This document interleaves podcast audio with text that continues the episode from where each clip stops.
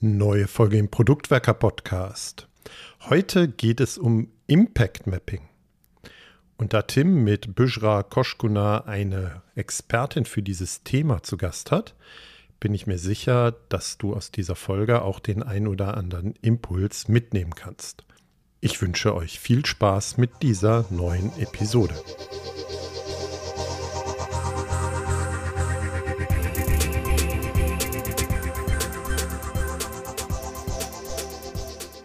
Endlich kommen wir heute dazu, mal das von mir wirklich sehr geschätzte und geliebte Thema Impact Mapping aufzugreifen. Und gerade für dieses Thema braucht man natürlich eine Expertin an seiner Seite.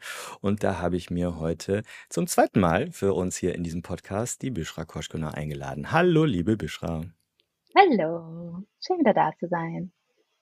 Ja, beim letzten Mal haben wir über Daten, ne? oder hast du mit Olli über Daten und Data-Driven Decisioning und so gesprochen? Sehr schöne. Äh, äh, Entschuldigung, jetzt erster Fehler direkt. Also Data-Informed Decisioning großer Hinweis, äh, wir werden die Folge nochmal verlinken. Sehr lohnenswerte Folge. Hört da bitte nochmal rein. Die Büschra hat bei Data Informed Decision viel zu sagen. Aber ein weiteres Steckenpferd von dir an ein Thema, mit dem du auch in der internationalen Product-Szene sehr äh, sichtbar bist, ist das Thema Impact Mapping. Von daher mega gut, dich heute hier zu haben. Ich freue mich sehr. Und ja, fangen wir doch damit genau an. Was ist denn überhaupt Impact Mapping? So ganz grundsätzlich.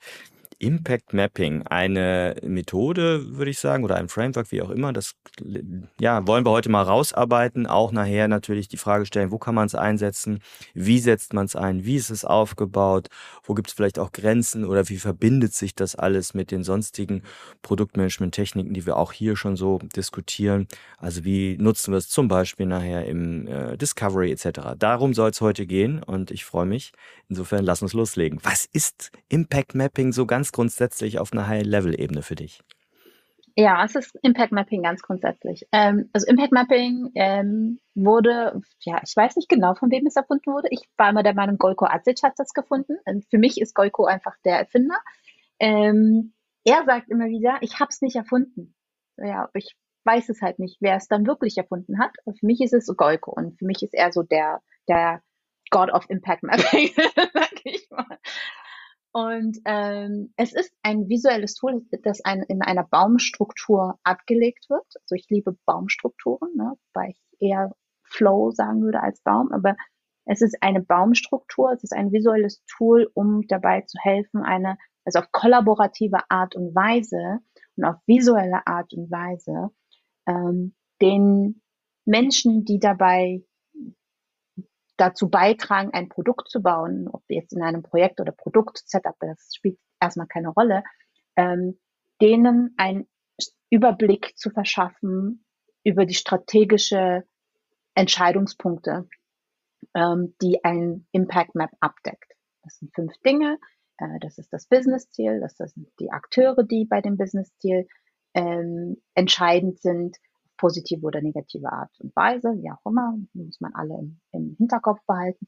Ähm, dann jetzt nach den, das ist jetzt die Original, ähm, das Original-Wording, ja, das ist äh, so wie Golko es äh, definiert hat. Also ganz vorne steht das Goal, äh, das ist das Business-Ziel, dann eben die Actors, die Akteure, dann äh, äh, Impact, also welchen Impact diese Akteure auf das Business-Ziel haben können, also wodurch quasi, durch welches Verhalten und dann die Deliverables, die wir als Unternehmen bauen müssen, um diesen Akteuren dabei zu helfen, diesen Impact zu haben, um also damit wir die Business-Ziele erreichen. Und ganz zum Schluss kann das dann ähm, weitergegeben werden über Stories oder äh, Experimente oder wie auch immer. Ja, genau, das ist für mich das, was das Thema auch so im Kern ausmacht. Ich habe eine Möglichkeit, meine Zielsetzung, meine Goals zu verknüpfen oder eine Brücke zu schlagen hin zu den Fragen, was muss ich daher in der Delivery oder was möchte ich nachher in der Delivery bauen, was findet nachher meinetwegen im Product Backlog seinen Platz.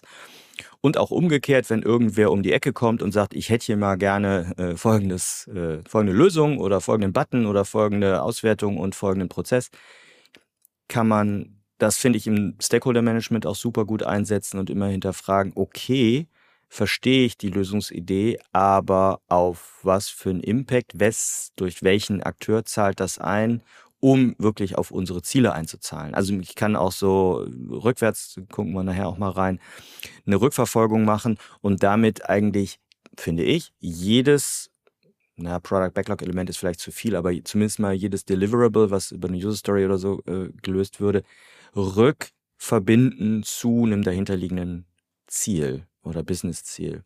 Genau. So. Genau. Also es geht im Prinzip um dieses Alignment, ne, und diese, diese Verbindung von allervordersten und strategischen Element bis zum ähm, taktischen und operativen Element, was wir als Teams dann jeden Tag machen.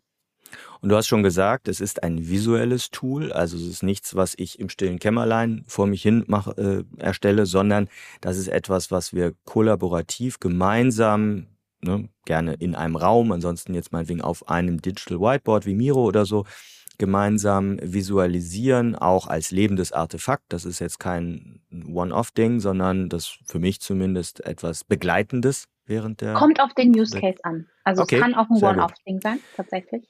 Ja, spannend. Diskutieren wir gleich mal. Aber nochmal zurück. Gojko Acic hast du genannt. Wir verlinken das auch nochmal. Für mich auch, absolut, für mich kommt es aus seiner Feder. Ne? Der hat das Buch Impact Mapping geschrieben, wobei Buch ist, sagen wir mal, das Bilderbuch. aber es ist, ist super. Es ist super, aber es ist für mich das äh, kürzest, das ist sogar noch kürzer als von Klaus Leopold äh, hier Flight Level. Also es ist kürzer und es ist stark bebildert. Also es ist ein kurzes Bilderbuch von unter 70 Seiten, ähm, klein und blau äh, und dünn, aber steckt ganz viel drin. Also von daher eines der wenigen Bücher, die auch wirklich gelesen werden, weil ja. es wirklich ähm, schnell zu greifen ist. Und impactmapping.org, ne? Also im Prinzip, das ist sowieso die Anlaufstelle. Da findet man alles Mögliche dazu. Guter ähm, Punkt. Genau. Äh, Gojko Acic gibt auch sehr viel ähm, Ressources da von ihm, sehr viel Wissen auf der Seite Preis oder da kann man sich das auch runterladen, näher angucken. Also und mehr als das sogar. Es gibt sogar ganz viele ähm, Practitioner, die ihre, ihre Sicht des Impact Mappings und verschiedene Anwendungsfälle und eben wie sie mit verschiedenen anderen Frameworks zusammen funktionieren und so weiter, ähm, gibt es dazu zwei Seiten explizit, also zwei Pages auf impactmapping.org, die explizit solche Links sammeln. Also zwei von meinen Artikeln sind auch mit da drin verlinkt.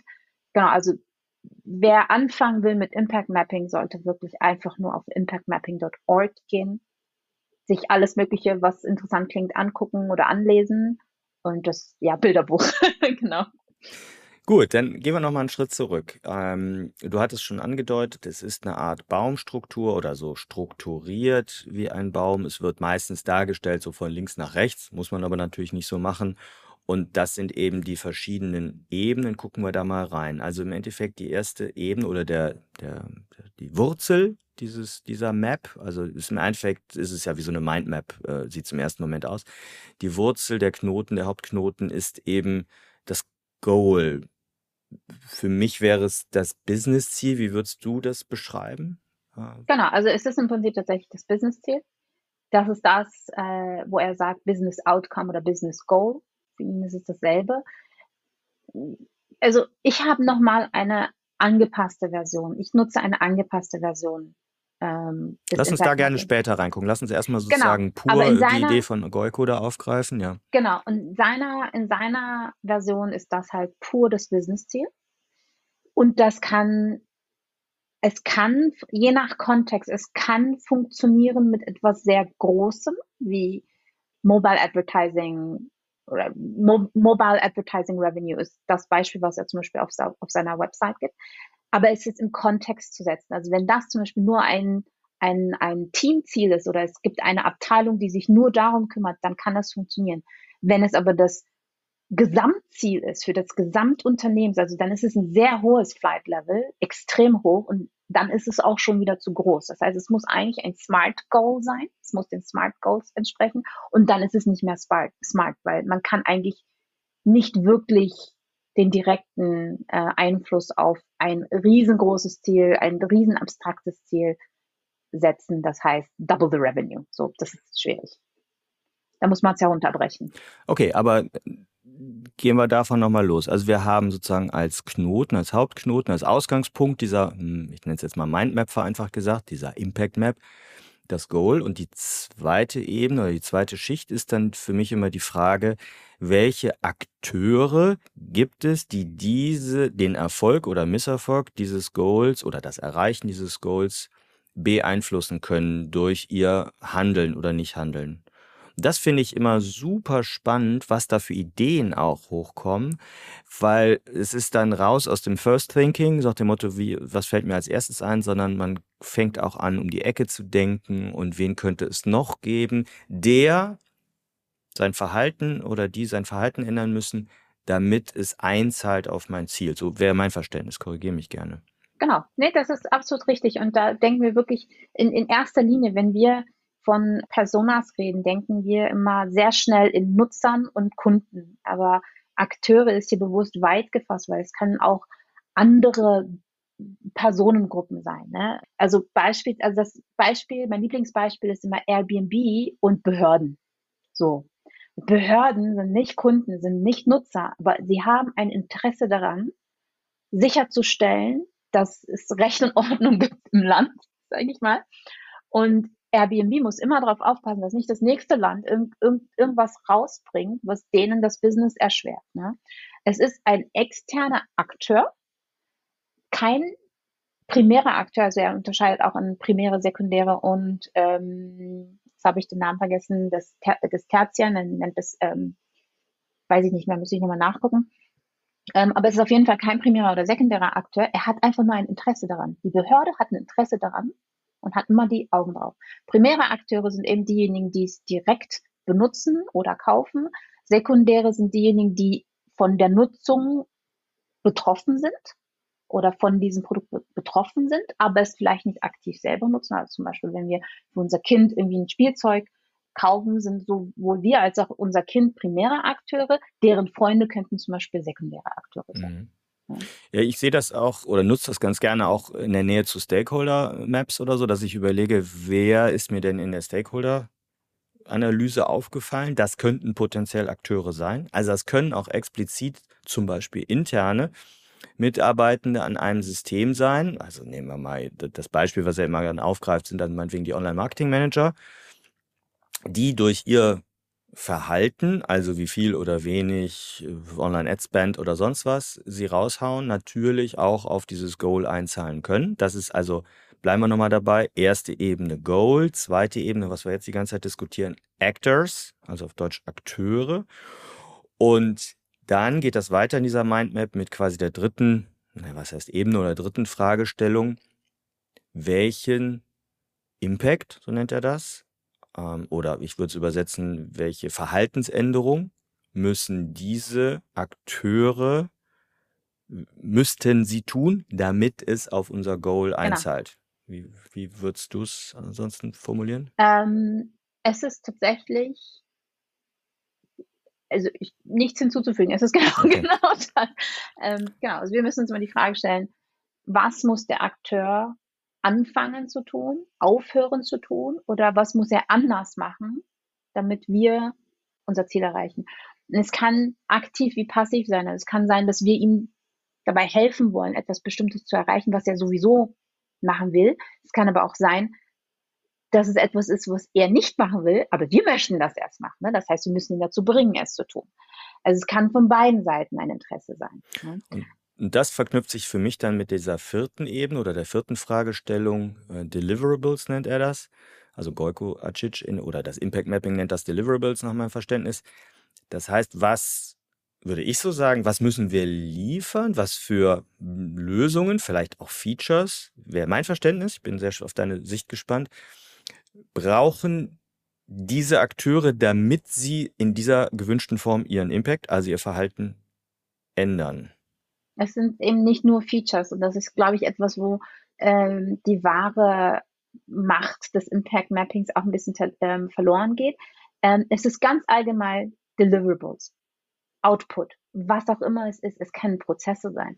Also gerade zum Beispiel, wo wir über interne Akteure sprechen. Ne? Und keine Ahnung, wenn ein Business Goal es ist, die äh, Mitarbeiterzufriedenheit zu steigern. Ne? Und wir wissen, dass das ähm, keine Ahnung, HR-Team oder People and Culture Team einen sehr großen Einfluss drauf hat, indem es, weiß ich nicht, ganz banal gesprochen, ähm, das äh, Zusammenhaltsgefühl stärkt. Die Mitarbeiter fühlen eine stärkere, äh, einen stärkeren Zusammenhalt mhm. beispielsweise. Und dann ist die Frage, wodurch? Das wäre jetzt noch ja, Impact, ne? Das wäre wär jetzt Impact und, und jetzt wodurch, ne? How mhm. might, how might we, how might we? Ähm, also wie können wir, was können wir machen, damit sie einen stärkeren Zusammenhalt spüren? Es könnten, ich sag mal, aller Feature, ne? es könnten Feature sein, wie Team-Events zu machen. Das ist ein Feature so in, in, der Produktsprache. Es kann aber auch Prozessänderungen sein. Hm. Was ist, wenn wir gewisse Prozesse ändern, die dazu führen, dass die mehr im Austausch sind miteinander und mehr als Team zusammenarbeiten und so und dadurch sich das zusammen ähm, der Zusammenhalt, das Gefühl des Zusammenhalts sich aufbaut. Es können aber auch organisatorische Strukturänderungen sein. Ja, ja die, die fühlen sich nicht als Team, weil das alles Silos sind. Okay, hm, wie brechen wir das auf? Ne? Und dann müssen wir vielleicht ähm, organisatorisch was ändern. Also Deliverables kann alles Mögliche sein, was auch immer es ist. Mhm. Es gefällt mir gut. Das heißt, äh, Deliverables als Ebene der, der Output-Ebene, die wir brauchen, und das fand ich gut, dass du es nochmal unterschieden hast, also Prozesse, Features, was auch, was auch immer, damit sich dieser Impact verändert. Das heißt, wenn wir das nochmal vor dem geistigen Auge aufrufen, ist ja immer ein bisschen schwierig, so visuelle Tools hier auf der Tonspur im Podcast zu transportieren. Stellt euch also eine Mindmap vor, die jetzt mal in dem Beispiel von links nach rechts äh, im Knoten das Goal hat, in der ersten Ebene dann fragt, welche Akteure können dieses Goal beantworten, äh, Entschuldigung, beeinflussen. In der dritten Ebene dann fragt, welche Verhaltensänderung müsste dieser eine Akteur eben tun, damit es einen Impact auf das äh, Goal hätte. Und dann in der dritten Ebene, welche Deliverables, wie gerade erklärt, braucht es, damit es zu dieser Verhaltensänderung kommt. Und diese vier Ebenen, Goal, Actor, Impact, Deliverable, lässt sich, lassen sich, finde ich, auch ganz gut nochmal so klar und schreiben mit den Fragen und den W-Fragen, die er da ja auch einwirft, ne? nach dem Motto Why wäre das Goal, Who wären die Akteure, How wären eben dieses Impact-Thema und What wären die Deliverables. Und das, wenn man sich das mal so als Struktur in den Hinterkopf legt, ist, glaube ich, Impact Mapping schon auf dieser sehr grundsätzlichen Ebene ganz gut beschrieben. Mir fallen gerade noch zwei Dinge ein. Erstens, der dritte Type ist Offstage Actors. Das ist, das ist mir gerade eingefallen. Also Primary Actors, Secondary Actors und äh, Offstage Actors. Ah, okay. Und das andere, was mir eingefallen ist, ist beispielsweise bezüglich Deliverables. Hier sind auch Punkte, äh, können auch Punkte entschieden werden, wie diese typische Build by or ähm, Borrow Entscheidung. Ne? Bauen wir es wirklich selber oder können wir es irgendwo bauen oder können wir irgendwas ausleihen, bis wir es selber gebaut haben oder bis wir was gefunden haben? Also das kommt auch unter Deliverables. Das ist auch eine Entscheidung, die man da auf der Ebene treffen kann. Gut, so nachdem wir jetzt die Struktur ausführlichst hier versucht haben, auf der Tonspur rüberzubringen, wann und wo setzt äh, man es denn ein oder wem hilft Impact Mapping? Wie packen wir das? An welcher Stelle im Produktmanagement, äh, im Produktentwicklungsprozess würdest du es verorten? also es, es, hilft tatsächlich in verschiedenen Ebenen, je nachdem, wofür man es braucht. Ähm, also fangen wir mal auf der strategischen Ebene an. Also ich, ich, ich sage mal, es kann Pre-Strategy und Post-Strategy funktionieren. Ähm, auf der strategischen Ebene hilft es dabei, wirklich diese, diese Verbindung zu schaffen zwischen, wo wollen wir eigentlich hin als Business und was müssen wir dafür bauen? Ganz einfach. Wo wollen wir hin als Business? Welches Produkt müssen wir bauen? Im Sinne von Deliverables. So, ne? Brücke schlagen, ne? Ja. Diese Brücke schlagen. Und da gibt es jetzt zwei Möglichkeiten. Entweder wissen wir schon, wo wir hinwollen als Business, dann kann es dabei helfen, die Gedanken zu strukturieren. Es ist eine Art äh, Strategic Discovery. Ne? Also wo wollen wir hin als Business? Wer ist eigentlich unsere Zielgruppe? für wen wollen wir was bauen? Warum? Was, was ist das Pro, äh, the, the Problem Space? Ne? Also was ist so, ähm, also jetzt wieder auf der Impact-Ebene, was ist das, was sie eigentlich brauchen und was können wir dafür bauen? So, ne? Also das ist so die Strategic Discovery. Wenn wir schon wissen, in welche Richtung wir als Business hinwollen und eigentlich schon ein gewisses Fundament haben, dann wiederum kann es als Alignment Tool und als Fokus Tool eigentlich sogar eher wirken. Weil im Grunde genommen haben wir jedes Jahr die Möglichkeit, unter verschiedenen Personengruppen zu entscheiden, auf wen wir uns denn jetzt mal strategisch als nächsten Step fokussieren wollen. Ne? Und da kann es eben dabei helfen, diese Diskussion zu führen. Das ist auch ein Kommunikationstool, muss man auch sagen, ne? diese Diskussion zu führen, ähm, die Argumente zusammenzubringen, die Daten zusammenzubringen, die, die äh, Evidenz, die, die Beweisführung zu bringen, warum wir uns auf diese Akt, ähm, Akteur mit, auf dieses Impact und auf diese High-Level Deliverables, wenn denn dann da schon Ideen überhaupt da sind, ne, konzentrieren sollten. Also das ist so einmal die strategische, das strategische Einsatzgebiet. Das ich, ist das Erste. Ja? Hm, bitte. Ja, mache ich weiter. ich habe gleich noch ein Beispiel oder einen Erfahrungsbericht aus, aus meiner Welt. Aber mach mal, ich möchte dich da gar nicht unterbrechen. okay. Ähm, das zweite, der, der zweite große Punkt ist, den habe ich aber auch schon gerade angesprochen, ist Discovery. Also ja, es, es, es nützt natürlich auf strategischer Ebene, ähm, äh, strategische Knackpunkte zu verstehen, um eine strategische Entscheidung zu treffen. Es hilft aber auch auf der taktischen Ebene, also gerade zwischen, also wenn wir jetzt dieses Alignment aufgebaut haben zwischen Business-Ziel, Akteur und Impact dieses Akteurs, dieses Impact es ist nichts anderes als ein Outcome. Also den Term Outcome, den kennen wir. So, und das ist halt das, was kommen wir vielleicht nochmal später auf mein, auf mein ähm, angepasst, auf meine angepasste Version. Aber diese, dieses Outcome ist etwas, was auch der Startpunkt zum Beispiel eines Opportunity Solution Trees ist. Vielleicht nicht direkt eins zu eins, weil da geht es explizit um Product Outcomes und das hier ist ein Actor Outcome. Also vielleicht muss man da nochmal eine kleine Übersetzung machen. Aber dann kann man direkt loslegen mit Discovery und erst und erstmal die äh, Opportunitäten da verstehen, um dann eine Opportunität sich auszusuchen, um für diese Opportunität die Deliverables, die Solutions zu finden. Also sprich, es hilft auch bei der Discovery. Ja? Ich muss mal kurz einwerfen, weil äh, für unsere Hörerin äh, der Begriff Opportunity Solution Tree, OST kurz, ähm, geht sehr stark auf Theresa Torres zurück. Wir haben dazu tatsächlich, Schande über unser Haupt, noch keine Podcast-Folge gemacht, muss immer noch oh. kommen. Aber wir werden das in den Show Notes verlinken, dass ihr da zum Opportunity Solution Tree ähm, mehr Informationen findet. Ist ein Hauptthema in dem oft schon hier erwähnten Buch Continuous Discovery Habits von Theresa Torres. Sehr zu empfehlen, super Ansatz. Und hier äh, ja, vielleicht können wir an der Stelle kurz auch mal reingehen. Äh, wo siehst du einen Unterschied zum Opportunity Solution Tree? Oder du hast es ja gerade verknüpft, ne, an der Stelle, wenn ich es verstanden habe. Genau, ich habe es eher verknüpft. Also es, es gibt, ähm, ich kriege schon immer mal wieder die Frage, ja, warum soll ich dann Impact Mapping benutzen? Ich, wir machen doch Opportunity Solution Tree.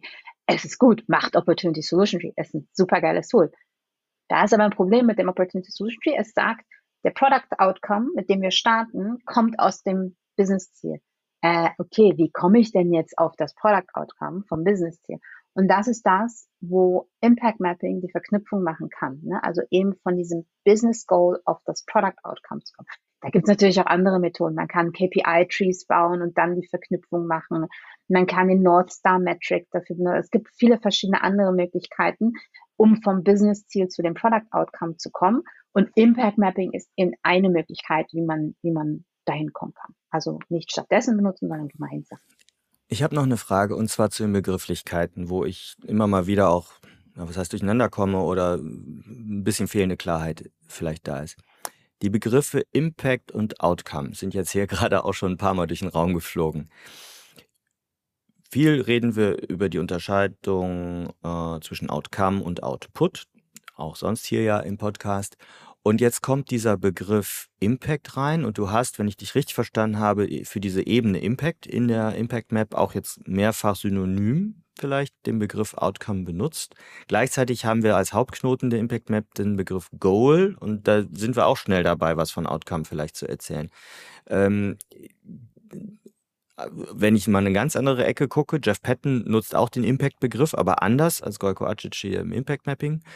Ähm, und das führt so ein bisschen vielleicht zur Verwirrung. Ganz konkret, wie würdest du hier den Impact-Begriff im Impact Mapping von Gojko Acic verbinden mit dem Outcome-Begriff, den wir so à la Joss Seiden oder so üblicherweise verwenden? Tatsächlich sagen wir im Produktmanagement-Fachjargon, wenn wir Impact sagen, meinen wir eigentlich tatsächlich auch den Business Impact und nicht den Impact, den wir hier im Opportunity Solution Tree definiert bekommen. Der Impact im Opportunity Solution Tree ist eins zu eins das, was wir als Outcome kennen. Moment, meinst du jetzt Opportunity Solution Tree oder? Oh, sorry, Mapping? sorry. Okay. Im Impact Mapping, genau, ja. sorry.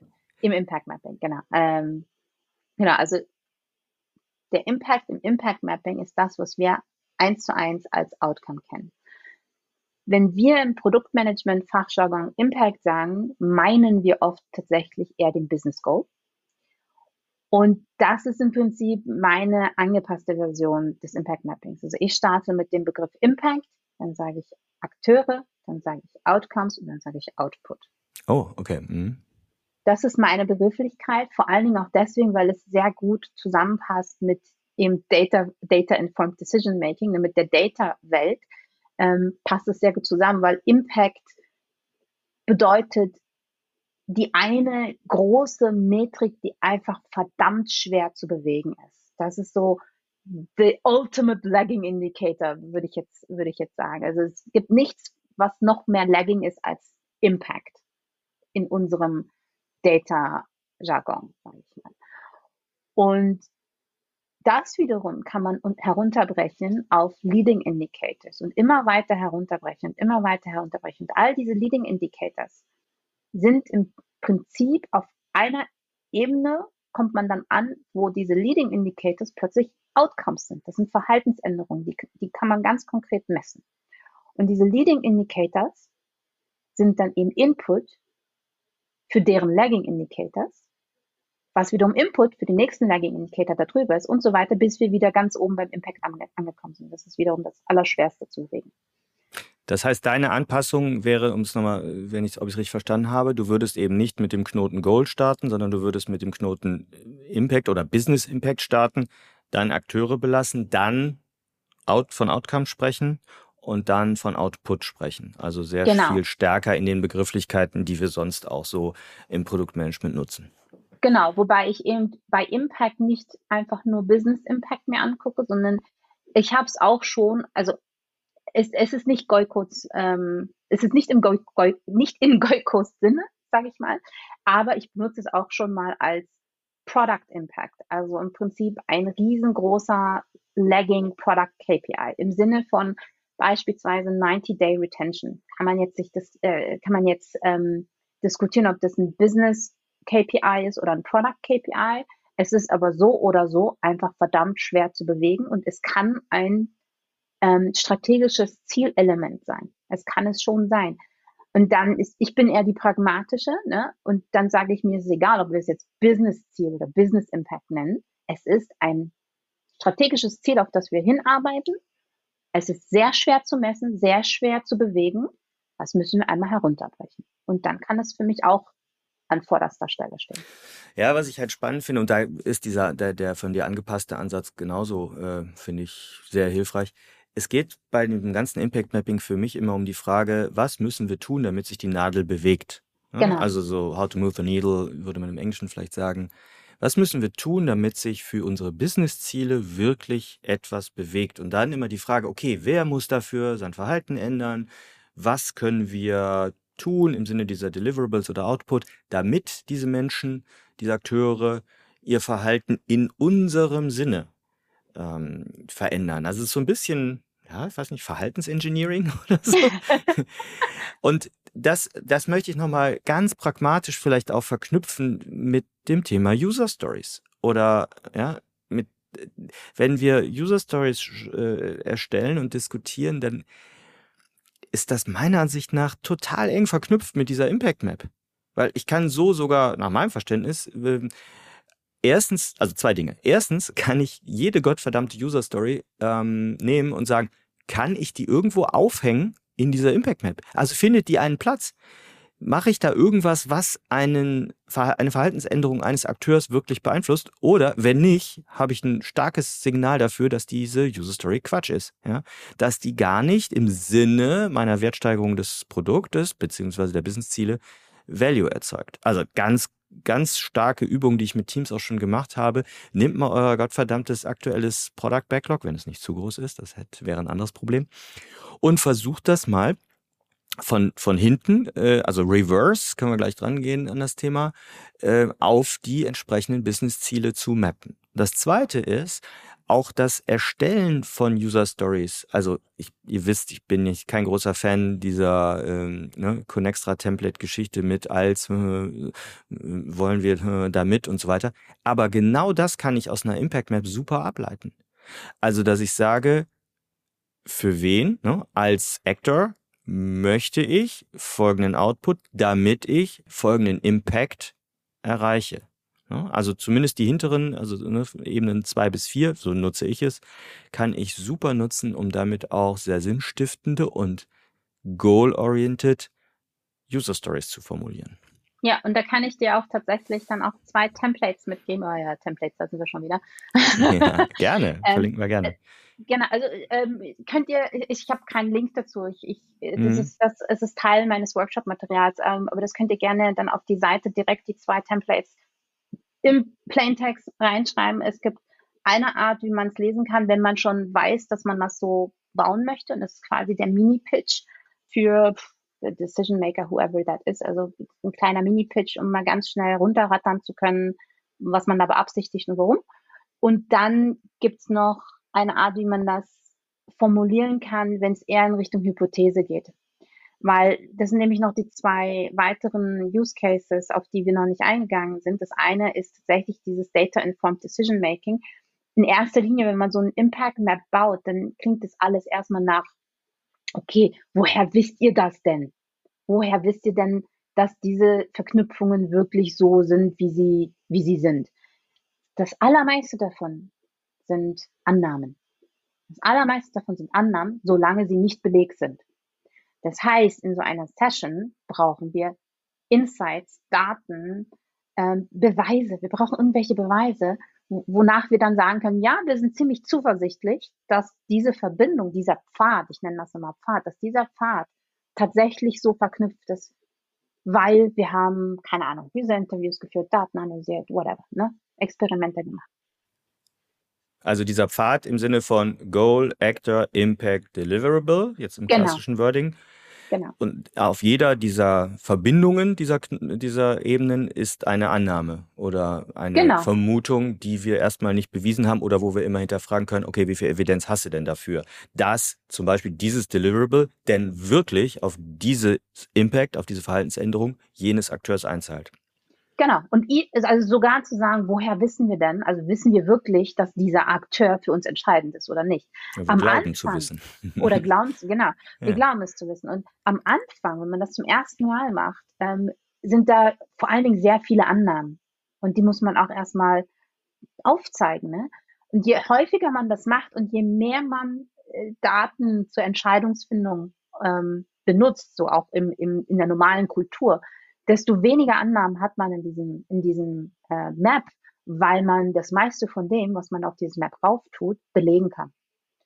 Und manchmal, also ne, Data warum, warum Data informed und nicht Data driven? Manchmal ist es eine Intuition, die einen sagt, ich glaube, wir sollten diesen Pfad weiter verfolgen und ich schlage vor, wir, wenn es auch nicht, wenn es auch nicht auf der taktischen Planungsebene wichtig ist, würde ich das gerne auf der strategischen Ebene weiterverfolgen wollen. Ne? Also die, äh, die drei Horizonte, Exploit, ähm, Expand und Explore. Vielleicht ist es etwas für den Explore-Horizont. Vielleicht ist es etwas für sehr weit weg. Und diese Dinge, die sehr weit weg sind auf strategischer Sicht, ne, die sehen wir sowieso nicht im, im Goals- und Metrics-Space. Die sind im, im Vision- und Mission-Space. Ne? Und vielleicht hat man da irgendwo eine Intuition, die sagt, oh, wir sollten das mal nachverfolgen habe überhaupt keine Evidenz für, ist mein Bauchgefühl.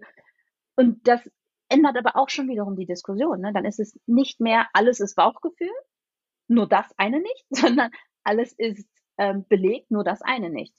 Da sollten wir mal reingucken. Ich, ich finde halt ganz grundsätzlich, also das ist auch meine Erfahrung im Einsatz von Impact Mapping, es starten wunderbare Diskussionen darüber, wie sicher sind wir uns denn wirklich. Ja, es werden halt ja sonst viele Behauptungen, also je, jedes Element im Product Backlog, was ich aufnehme, ist ja, weil es eine sehr delivery-lastige Sicht ist, erstmal nur eine Behauptung, dass das wirklich auf das Produktziel und so einzahlt.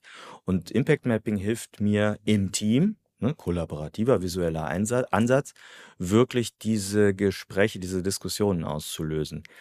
Und da kann man wunderschön eine fünfte Ebene reinziehen und sagen, ja, diese, diese, diese Deliverables, da sind wir uns sicher, da, da äh, oder sind wir zuversichtlich. Man kann sich nie sicher sein. Bevor man es nicht gelauncht hat, gelauncht hat, kann man sich nie sicher sein. Aber wir sind zuversichtlich, deswegen wollen wir das bauen. Die kann man dann so in Story Point, äh, in, in sorry, in Story, User Stories überführen. Oder man sagt sich, wir sind uns nicht sicher, wir brauchen hier mehr Daten. Lass uns Experimente machen oder lass uns in die Analyse einsteigen. Lass uns, weiß ich nicht, was auch immer machen. Ne? Aber hier ja, brauchen wir mehr Daten. Discovery-Aufgaben oder Experimente, ne? also äh, genau, äh, daraus genau. ableiten. Mhm. Und der letzte Use Case, der vierte, den ich noch erwähnen wollte, ist das, was, was du eigentlich schon erwähnt hast, genau diese Strategic Prioritization. Ne? Es heißt immer, wie können wir, wie alle Welt sagt, ja, wenn ihr irgendwelche Methoden wie Rise und Ice und so weiter ähm, auf eure Features anwendet, habt ihr schon alles falsch gemacht. Priorisierung äh, passiert auf strategischer Ebene. Ich teile diese Ansicht halb. Also die andere Hälfte ist, naja, wir leben in, der, in einer Realität, wo wir oft keine strategischen Anhaltspunkte haben und dann müssen wir uns an irgendwas bedienen. In der Hoffnung, dass es eher Konversationstreiber sind und nicht das Ergebnis, dass wir wirklich nur diesen Score haben. Ne? Also ist dann aber wieder ein anderes Thema. Ähm, aber ja, das ist diese strategische Priorisierung. Genau das ist es, wie du schon gesagt hast. Wenn wir von Anfang an strategisch die Entscheidung getroffen haben, um dieses Business-Ziel zu erreichen, fokussieren wir uns auf diese Personengruppe und wollen die und die und diese Outcomes oder äh, Impact erreichen, dann können es nur noch diese Features. Von den 200 Ideen, die wir haben, können es nur noch diese fünf sein. So. Und dann gilt es herauszufinden, welche von diesen fünf machen wir wirklich. So, ne? Ja, das stimmt. Also an, an solche Sessions kann ich mich auch erinnern, dass man halt einfach mal die, ich, ich bleibe jetzt mal ganz vereinfacht gesagt, diese Features oder User Stories im Vergleich gesehen hat, visuell, und dann eine Diskussion darüber anfing, Mensch, so viele Ressourcen haben wir nicht, die alle umzusetzen, ist ja meistens so. Auf was sollten wir uns konzentrieren? Da sind wir genau bei dieser Priorisierung und nicht ne, weg vom Bauchgefühl hin zu einer Verbindung, nochmal alles Hypothesen und Annahmen, aber immer in diese Rückverfolgbarkeit zu den eigentlichen Businesszielen, die wir verfolgen, da spielt das die große ähm, Stärke aus. Stichwort Rückverfolgbarkeit. Du hast am Anfang schon mal den Begriff Reverse äh, Impact Mapping äh, reingeworfen. Ich habe das eben auch schon mal so halb angefangen. Was verstehst du darunter? Genau, ähm, ich habe dazu einen Artikel geschrieben, ähm, kann man auf meinem Blog sehen oder auf impactmapping.org. Ähm, ich benutze es sehr, sehr gerne, um so den Mindshift zu erstellen. Also eigentlich gibt es drei ganz konkrete Use Cases für ein Reverse Impact Mapping. Also was ist das? Ich fange die Diskussion quasi von hinten an, weil Realität ist, dass wir oft, so in, eigentlich in fast allen Unternehmen, reden wir eher über Ideen und, und Outputs als über Outcomes. Ja, diskutieren im so. Lösungsraum ist immer einfacher, ja. Genau, das ist immer einfacher und jeder hat die nächste äh, drei Milliarden Idee, was auch immer. Ja, also ist so. Das nächste Mal, wenn wir ein solches Gespräch führen, kann man dann immer fragen, okay, schön, können wir bauen. Ähm, was erhoffst du dir davon? Sagen, sagen wir mal, wir haben es ge erfolgreich gebaut und gelauncht und so weiter. Welches, ähm, also fragt nicht, welches Problem willst du lösen? Da, da reagieren mittlerweile die Stakeholder allergisch. Ähm, fragt lieber sowas wie, wie sieht Erfolg für dich aus? Was wird sich verändert haben, wenn wir das gelauncht haben? Dann kommen, kommt ein Gespräch auf und dann könnt ihr mal heraushören, was dieser Impact bzw. der Outcome ist, den eure Stakeholder dadurch erwarten. Und wenn sie es nicht eh schon im Gespräch genannt haben, könnt ihr auch nachfühlen, was sie glauben, für wen dieser äh, oder nachfragen, für wen dieser Outcome gedacht ist in, in, in deren Planung oder in, in, in deren Gedanken. Ne? Und dann könnt ihr das schon mal mappen.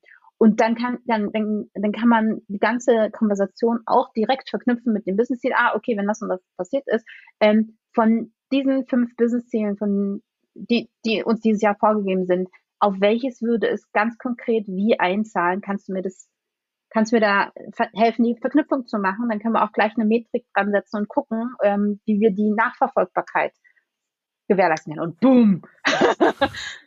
da, jetzt, da gibt es Diskussionen. Jetzt, jetzt, ja, total spannend. Jetzt, ich gucke gerade auf äh, die Zeit ein bisschen, habe aber mindestens noch zwei, vielleicht sogar drei Fragen, die ich noch unterbringen möchte. Ähm, erstens das, was du gerade sagtest, wir haben vielleicht fünf Business-Ziele, also kann man darüber streiten, ob das gut ist. Würdest du dann fünf Impact Maps aufbauen oder würdest du es in eine äh, Impact Map integrieren? Vielleicht kann man es ganz kurz mal abhandeln. Die Von Frage. der Theorie her müsste es dann noch fünf Impact Maps geben. Kann man gucken, ob man es praktisch irgendwie ein bisschen pragmatischer machen kann. Aber theoretisch. Dann so ein bisschen Zukunft des Impact Mappings oder wie du es weiterentwickelst. Du hast das schon äh, mehrfach angedeutet, ne? dein Ansatz und du entwickelst es weiter oder nutzt es auch für Product Goals etc. Ähm, und das ist ja auch durchaus nicht verboten von Golko Acic, dass so also alles, was äh, Sinn macht, ist ja erlaubt. Ähm, wie, wie würdest du Impact Mapping so weiter einsetzen oder vielleicht auch erweitern, das Ganze in Framework-Kontext setzen oder so? Also da gibt es tatsächlich verschiedene, verschiedene Ansätze. Ähm, da arbeiten viele dran. Also zum Beispiel der Tim Herbig, der benutzt das ja sehr stark im Discovery Space. Mein Ansatz ist, also zum einen dieses Reverse Impact Mapping, das mache ich halt sehr viel. Nicht auf dem Use Case, sondern mehr in Richtung Solution Mapping, was wir schon angesprochen haben in unserem Team. Wir sehen unseren Impact auf die Endnutzer nicht. Wie machen wir das? Dann mache ich einen Workshop und dann mappen wir die Lösungen Richtung User Outcomes und Business Goals und dann gibt es den Aha-Effekt. Oder auch Richtung Priorisierung. Wir sehen den, äh, den Wald vor lauter Bäumen nicht. Da mache ich auch Reverse Impact Mapping. Sogar Task Mapping kann man damit machen. Das äh, habe ich für mich selbst mal gemacht. Super cool. Ähm, muss man mal machen. Also das sind die Daily Tasks, die ich mache. Ist das dann eine Personal Impact Map? das ist eine Personal Impact Map tatsächlich. Sehr schön, ja. Ähm, Personal Reverse Impact Map in dem Fall. genau. Und dann kann man auch Tasks für sich selbst eliminieren. Ne? Also das, das und das brauche ich ja gar nicht machen, weil es bringt ja nichts. So. Das ist das eine in, in, in der Produktwelt, wie man das wunderschön anwenden kann. Das andere, was man eben, ich habe es gerade jetzt gerade äh, fallen lassen, in der Produktwelt wird es immer mehr ähm, angenommen. Also es ist sehr stark in der Projektwelt vertreten. Ähm, in der Produktwelt wird es auch immer mehr angenommen, um dieses Alignment zu schaffen und diese End-to-End-Sicht. Das ist das, womit ich jetzt ähm, arbeite. Ich schaffe erstmal, also ich, ich baue gerade mein eigenes Framework auf, das nenne ich AIM. Wenn dir ein besseres Wort als Framework einfällt, bin ich sehr dankbar. ich mag das Wort nämlich eigentlich nicht, aber das AIM Framework. Also AIM, Oh, ich, ich liebe ja Akronyme, ne? Oder wir hier. Also nicht umsonst haben wir unser POEM, äh, unser Product Ownership Evolution Model POEM genannt und unseren oh, Product nice. Ownership Context Canvas POC. Und ich kann dir sagen, das Akronym POEM läuft besser als POC oder macht das bekannt. Also ich, äh, griffige Akronyme, I love it. Ja, also es ist das AIM Framework oder AIM Method, wie auch immer. Für ähm, Align? Align, Identify und Measure. Und das ist im okay. Prinzip eigentlich nur der normale Produktmanagement-Prozess, aber das scheint wirklich in vielen Unternehmen nicht gang und gäbe zu sein. Ähm, und das will ich damit verändern. Ich wende das Impact Mapping an, um dieses Alignment herzustellen, erstmal zwischen Business Goals und Actor Outcomes. Und an, an dieser Stelle wird es eher User und Customer Outcomes sein als irgendwas anderes. Dann bauen wir eine Roadmap, also, fokus, also wir, wir fokussieren uns, wir priorisieren diese Outcomes, entscheiden uns, um, auf welche wir uns fokussieren wollen bauen eine ähm, Outcome-Based Roadmap darauf auf oder OKR, also bringen das in OKR-Form oder in irgendeine andere messbare Form. Und dann identifizieren wir die Lösungen, die wirklich auf diese Outcomes einzahlen. Wie gesagt, von den 200 bleiben am Ende vielleicht nur fünf übrig oder so. Ähm, oder vielleicht müssen die auch erst discovered werden. Dann geht es in die Discovery-Phase und dann werden die Lösungen aller Opportunity Solution Tree zum Beispiel, es gibt auch andere Methoden, Analysen zum Beispiel, ähm, werden dann die Lösungen identifiziert ähm, und dann zum Schluss machen wir alles, alles measurable. Ne? Also dann kommen überall Metriken ran, da wo es geht, da wo es nicht geht, ähm, kommt dann oft die Frage, also wir reden auf jeden Fall über Annahmen, machen, also machen sie deutlich. Und dann kommt eben äh, der Punkt, mit dem das können wir gar nicht messen, weil das ist ja eine Annahme. Woher sollen wir das wissen? Und dann kommt es eben schnell in diese Thematik der Experimente und dann helfe ich dabei, so eine ähm, Experimentenkette aufzusetzen für ein, zwei Lösungen explizit, um Annahmen zu treffen. Und das ist mein AIM-Framework. Also Align, Identify, Measure. Sehr schön. Und das alles aus diesem superschmalen Büchlein irgendwie abgeleitet von, oder diesem eigentlich erstmal ja sehr äh, simpel aussehenden Impact Mapping. Das hat, äh, ja, so wie du es dargestellt hast, nochmal gezeigt, in was für einem größeren Kontext das einen sehr großen Hebel hat, das Thema. Vielen Dank für die Darstellung. Ich habe noch eine abschließende Frage auf jeden Fall. Hm, so ein bisschen hands-on. Was, du setzt es ja viel bei Teams ein, du begleitest ja Teams und Organisationen, nicht nur zum Impact Mapping, aber auch. Und welche Schwierigkeiten hast du so gesehen beim Einsatz von Impact Mapping oder welche Fehler sollte man vermeiden? Wo tun sich Organisationen schwer? Also das Auffälligste ist, dass es sehr schwer ist, über Outcomes zu reden. Also wir, wir landen immer im Solution Space und ich muss die, also das ist das, wo sehr, sehr viel Zeit reinfließt, um wirklich über Outcomes zu sprechen und diesen Schritt zurückzumachen, um nicht sofort in Lösungen, in die Lösungsebene ähm, einzutauchen. Dann der andere Teil, der sehr, sehr schwierig ist, ist wirklich ähm, die richtigen Leute an den Tisch zu bekommen, um das Alignment erstmal zu schaffen. Also ja, es sollten auch Stakeholder mit im Gespräch sein, wenn der Product Leader nicht eh schon die Sichtweise der Stakeholder mit vertreten kann. Aber um ein richtiges, transparentes Alignment zu schaffen, sollten eigentlich Stakeholder mit dabei sein. Und dann ist es schon richtig, also eher schwierig, die davon zu überzeugen, dass es wirklich notwendig ist, weil aus ihrer Sicht ist doch alles klar, was Business-Ziele äh, was Business angeht. Das dritte ist es aber auch tatsächlich, die Produktteams aus ihrer Welt rauszukriegen und ihnen zu erklären, nein, wir bauen die Produkte nicht nur, um einfach ein geiles Produkt zu bauen. Das ist nicht das Endziel. Das Endziel ist auch nicht, Millionen von glücklichen Nutzern zu haben, sondern das Endziel ist es, Business zu machen mit einem Produkt, das Millionen von glücklichen Nutzern hat. Ne? Also Millionen ist jetzt mal übertrieben gesagt. Ne? B2B kriegst du keine Millionen hin. Aber ähm, ja, aber den, den letztlich die, die, die Business Mission auch zu erfüllen oder dahin zu wirken, weshalb machen wir den ganzen Spaß, ne? Nicht aus Spaß an der Freude, sondern um eben businessmäßig auch erfolgreich zu sein. Ja, sehr cool. Genau. Wir treiben das Business mit einem Produkt, das unsere Nutzer und Kunden lieben. So, kommen wir jetzt zum Ende, wie immer, hier bei uns, zum finalen Tipp. Wenn jetzt äh, jemand von den Hörerinnen und Hörern gesagt hat, Mensch, ja, Impact Mapping, äh, cool, habe ich mich vielleicht noch gar nicht, überhaupt nicht mit beschäftigt oder vielleicht zum ersten Mal gehört oder jetzt ein bisschen mehr Bock bekommen. Was wäre so dein Tipp, wie soll man einsteigen? Also so der, der erste äh, actionable Step, würde man sagen. Was, was empfiehlst du? Vielleicht auch schon, was du schon genannt hast. Ja, genau. Also direkt auf Impact, impactmapping.org gehen, also impactmapping zusammengeschrieben.org. Das reicht allemal, um loszulegen, also um zu verstehen, worum es geht, wie man es anwendet. Da gibt es Fallbeispiele, da gibt es Facilitation ähm, Beispiele und, und, und Tipps und Tricks. Da gibt es ganz viele Ressourcen von anderen, wie gesagt, um zu zeigen, wie sie es angewendet haben, also wirklich praktisch angewendet haben mit äh, super vielen Tipps und Tricks. Das ist so die erste Anlaufstelle auf jeden Fall. Dann könnt ihr gerne ähm, Tim Herbig und mir folgen ähm, als die deutschsprachigen. Ich glaube, es gibt noch ein paar andere deutschsprachige, die dazu was machen. Ja gut, wobei ich schreibe auf Englisch so. Das Tim hat auch. Nicht gebracht. ja, stimmt, Tim auch. Kudos Tim an auch. Tim an dieser also, Stelle. Genau. genau, auf jeden Fall. Ähm, äh, super, super toll, was er da alles macht. Ähm, wir sind auch ziemlich äh, eng allein, was unsere Denkweise angeht. Das finde ich auch toll. Genau, äh, aber trotzdem, also wir beide schreiben halt viel ähm, oder teilen halt viel zu Impact Mapping ähm, aus der Anwendersicht vor allen Dingen. Und er primär mit dem primären Fokus auf Discovery, ich mit dem primären Fokus auf Strategic Prioritization, also Connect the Dots zwischen Business Impact und Solution, immer mit dem Data äh, Brille, mit der Data Brille drauf es ist, das sind so die ersten Anlaufstellen, weil wirklich impactmapping.org, da findet ihr fast alles. und eben das Bilderbuch. Ja, ich würde auch, äh, genau, das Bilderbuch, das ist für, äh, für einen super Fla äh, Einstieg ähm, gut, um, um vielleicht auch um diese Podcast-Folge noch besser zu verstehen, wenn man das visuell vor sich hat. Ähm, Genau. Reverse Impact Mapping, wenn ihr das braucht für euer Team zum Beispiel, könnt ihr mich auch ähm, anschreiben. Ist ein, ist ein kurzer Workshop, ähm, wo wir uns mal angucken können, wie, wie wir ähm, euren, den, den Impact eures Teams sichtbar machen können.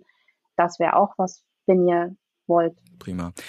Also ich sehe das wie du. Ich sehe auch hier im im deutschsprachigen Raum, egal ob ihr jetzt Englisch oder Deutsch darüber äh, Content liefert, äh, dich und Tim Herbig als die zwei führenden Köpfe zu dem Thema. Mit Tim Herbig haben wir ja auch schon hier, ich glaube, zwei Folgen gemacht. Die werden wir auch verknüpfen, nicht zum Impact Mapping, sondern zu ähm, Discovery-Themen eher und zur Strategie. Ja, ansonsten werden wir natürlich auch gerne, wie schon bei der ersten Folge, deine Kontaktdaten äh, verknüpfen. Man kann dich gerne natürlich über vor allem ähm, LinkedIn erreichen, aber auch deine sehr gute Website äh, geschrieben busra.co, also b-u-s-r-a.co werden wir verlinken, weil du hast einen tollen Blog oder du lieferst da sehr, sehr wertvollen Content. Ja, ansonsten darf ich mich äh, herzlich bedanken ich habe wirklich, das muss ich mal verraten, dieses Thema Impact Mapping ist schon ganz, ganz, ganz, ganz lange hier bei uns im Ideenspeicher. Und es hat sehr lange gedauert, dass wir es endlich mal aufgegriffen haben. Es hat mich super gefreut, das dann direkt mit dir zu tun. Und ich habe selber auch noch mal eine ganze Menge heute gelernt. Vielen Dank dafür und dir alles Gute, liebe Bischra. Vielen, vielen Dank nochmal für die, für die Einladung, für die zweite Einladung. Hat mich sehr gefreut. Ähm, mal wieder. Ich finde euch toll, was ihr da macht und wie viel Wissen ihr teilt und so weiter. Auch immer sehr hands-on und ähm, eben praktisch anwendbar. Und ich glaube, das ist das, das Wichtigste. Also vielen, vielen lieben Dank, dass ich wieder dabei sein durfte. Sehr gerne und dann hoffentlich bald mal wieder in Real Life äh, dich zu treffen. Köln. Äh, genau. Äh, sieht so aus, als wenn wir dich bald noch dieses Jahr zu einem schönen Talk in Köln sehen werden. Ähm, und vielleicht auch im nächsten Jahr. Äh, seid gespannt, was da kommt. Ich will noch nicht so viel spoilern. Bis dann. danke dir, liebe Bischra. Ich danke. Tschüss.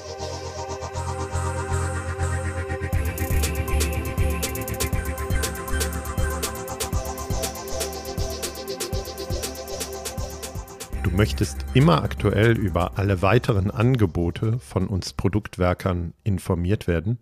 Dafür brauchst du dich lediglich für unseren Infoletter eintragen. Gehe auf produktwerker.de slash Anmeldung Mail Service und erfahre Termine unserer kostenfreien Live-Events, wo wir als Speaker auftreten oder wann wo wir neue Produkttrainings anbieten, aus erster Hand.